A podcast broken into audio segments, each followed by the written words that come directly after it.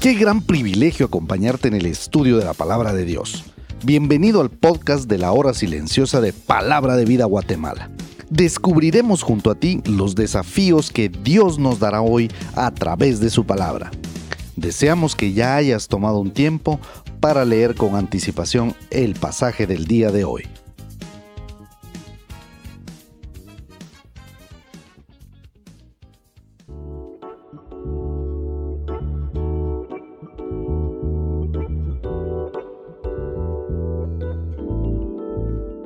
Muy buenos días, qué privilegio nuevamente encontrarme con ustedes en el estudio de la palabra de Dios. Nuestro pasaje para hoy lo encontramos en Mateo 26, versículos 57 al 75. Antes de que Jesús llegara a la casa de Caifás, el sumo sacerdote oficial, fue guiado a la casa de Anás, quien era el ex sumo sacerdote y el poder detrás del trono del sumo sacerdote. Caifás había reunido a un grupo del Sanedrín para juzgar a Jesús. Según la ley judía, todos los juicios criminales debían empezar y terminar durante el día.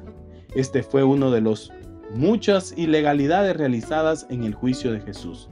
Según la ley judía, solo las decisiones hechas en el lugar oficial de reunión eran válidas. Todo el concilio buscaba falso testimonio contra Jesús para entregarle a la muerte y no lo hallaron. Este es un testimonio increíble de la vida y la integridad de Jesús, a pesar de haber llevado una vida tan pública y realizado un ministerio tan público, fue difícil encontrar un falso testimonio en su contra. Finalmente, Jesús fue acusado por amenazar con destruir el templo. Claramente Jesús dijo, destruid este templo y en tres días lo levantaré. Pero esta profecía gloriosa de su resurrección fue torcida para que sonara como una amenaza. Juan 2.21 deja en claro que él habla del templo de su cuerpo. El sumo sacerdote esperaba una larga defensa para obtener un asunto sobre el cual acusar lo que hubiera salido de su propia boca. Mientras tanto, Jesús callaba y no respondió nada hasta que fue necesario que hablara. Jesús pudo haber montado una magnífica defensa llamando a los testigos de su deidad, poder y carácter, las personas a las que enseñó y sanó, los muertos resucitados, los ciegos que ven, pero Jesús no abrió su boca. Como cordero fue llevado al matadero y como oveja delante de sus trasquiladores enmudeció y no abrió su boca, dice Isaías 53, 7. Era el silencio de la paciencia y no de la indiferencia, de valor y no de cobardía. El sumo sacerdote, frustrado por el silencio de Jesús, intentó un golpe audaz que llegaba al asunto principal. ¿Era Jesús el Mesías o no? Jesús le responde, tú lo has dicho. En vez de defenderse a sí mismo, Jesús simplemente dijo la verdad. Él realmente era el Cristo, el Hijo de Dios. Respondió lo más breve y directamente posible y agrega, veréis al Hijo del Hombre sentado a la diestra del poder. Les advirtió que aunque ahora se sentaban a juzgarlo, Él se sentaría a juzgarlos a ellos y con un juicio mucho más vinculante cuando llegue ese día, qué aplastante será para los enemigos de Jesús. El Sanedrín reacciona mal, diciendo, ha blasfemado. La acusación de blasfemia hubiera sido correcta, excepto que Jesús era quien dijo que era. No es delito para Cristo, el Hijo de Dios, decir quién es realmente. Ellos responden, es reo de muerte. Su veredicto revela la profunda depravación del hombre. Dios en total perfección vino a la tierra, vivió entre los hombres, y esta fue la respuesta del hombre a Dios. Le escupen, lo golpean con sus puños. Es fácil pensar que hicieron esto porque no sabían quién era Él. Esto es verdad en un sentido, porque no se admitirían a sí mismos que Él era el Mesías y el Hijo de Dios.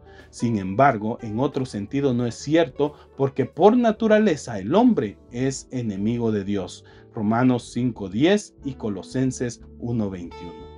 Mientras uno lee más esta historia, se me maravilla más y más del milagro más grande de todos. el paciente sufrimiento de Cristo para darnos vida eterna. Por último, los versículos 69 al 75, Pedro niega a Jesús tres veces. El pecado de Pedro de negar a Jesús empeoró con cada negación.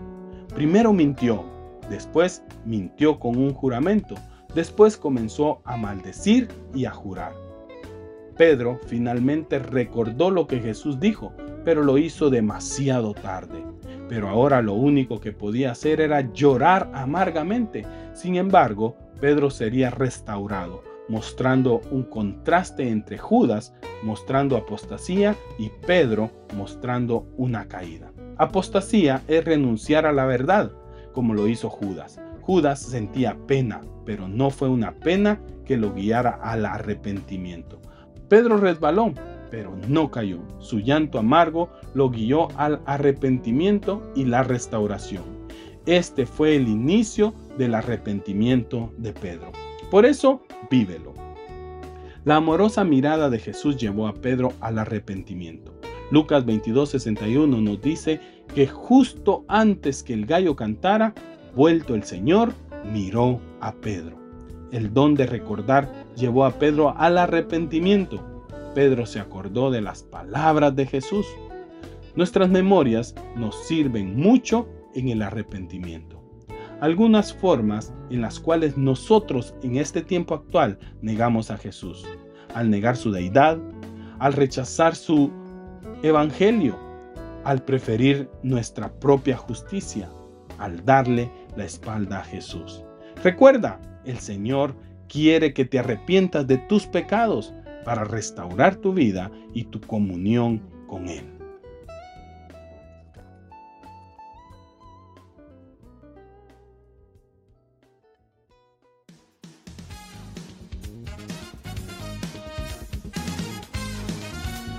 Es emocionante saber los tesoros que Dios tiene en su palabra para nosotros. Ayuda a tus amigos a que descubran la voluntad de Dios para su vida. Comparte este podcast con ellos. No olvides seguirnos en nuestras redes sociales.